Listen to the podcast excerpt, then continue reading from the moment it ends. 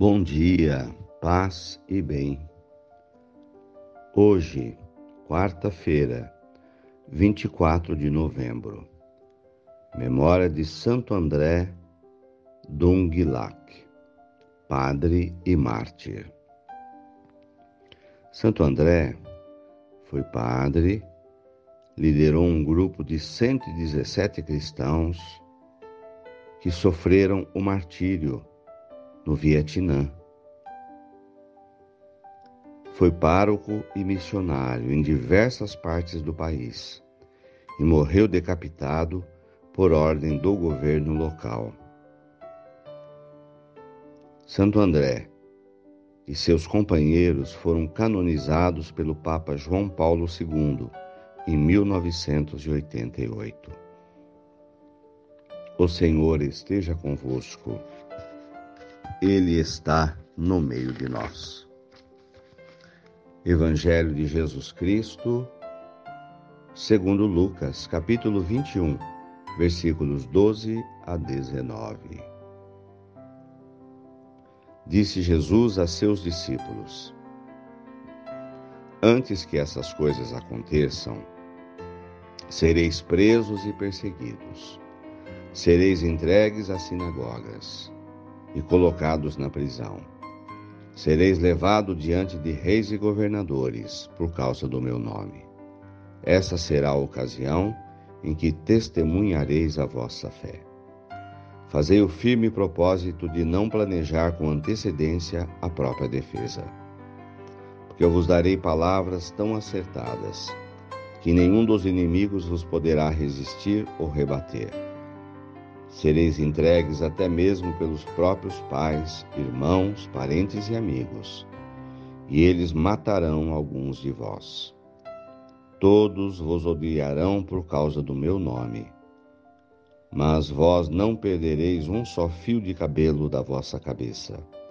É permanecendo firmes que ireis ganhar a vida. Palavras da salvação.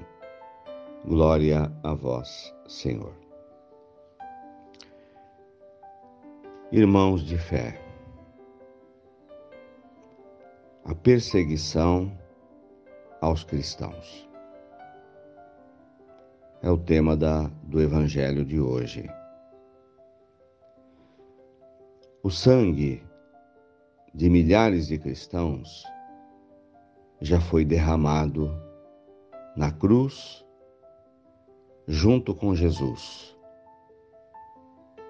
quando Jesus morre na cruz, de maneira injusta, com acusação falsa ou mentirosa, Jesus também ali crucifica os milhares de mártires que, como ele, seriam mortos e perseguidos por causa de sua fé. A fé causa perseguição. A fidelidade a Jesus Cristo pode provocar a ira. A vida dedicada ao amor, enquanto planta amor, também pode atrair inveja, ciúmes e perseguições. Nós temos esse tema no Antigo Testamento justo perseguido, o servo de Deus. Então, assim que Jesus morreu, depois começou a perseguição aos cristãos do país de Jesus e se estendeu por todo o Império Romano. Roma perseguiu e matou milhares de cristãos. Nos séculos a seguir, milhares de cristãos também foram mortos. E o que nos admira é que essas pessoas tiveram oportunidade de renunciar à sua fé, de negar a sua fé no meio da perseguição. Mas não deixaram de ser cristãos. Não renunciaram à sua fé. Não tiveram medo de perder a sua vida neste mundo para ganhá-la na eternidade.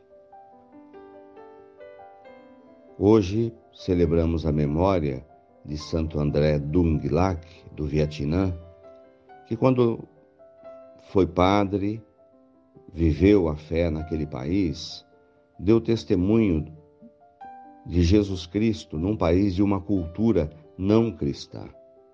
E por isso foi morto. As perseguições podem não acontecer para nós neste momento, no país onde vivemos, de maneira explícita e por causa da religião. Mas com certeza também muitos cristãos estão morrendo de diversas maneiras, como morreram durante a pandemia, por causa do Covid. Tantos outros cristãos estão morrendo de outras doenças, como câncer. E no momento duro de provação da sua fé, quando rezam e pedem a Jesus que os livre da doença, da dor e da morte, não deixam de crer, não deixam de acreditar, de manter a fé, mesmo nos momentos de doença e de morte. Quantas pessoas sepultaram familiares no Covid? Foram mais de 600 mil brasileiros já mortos no Covid.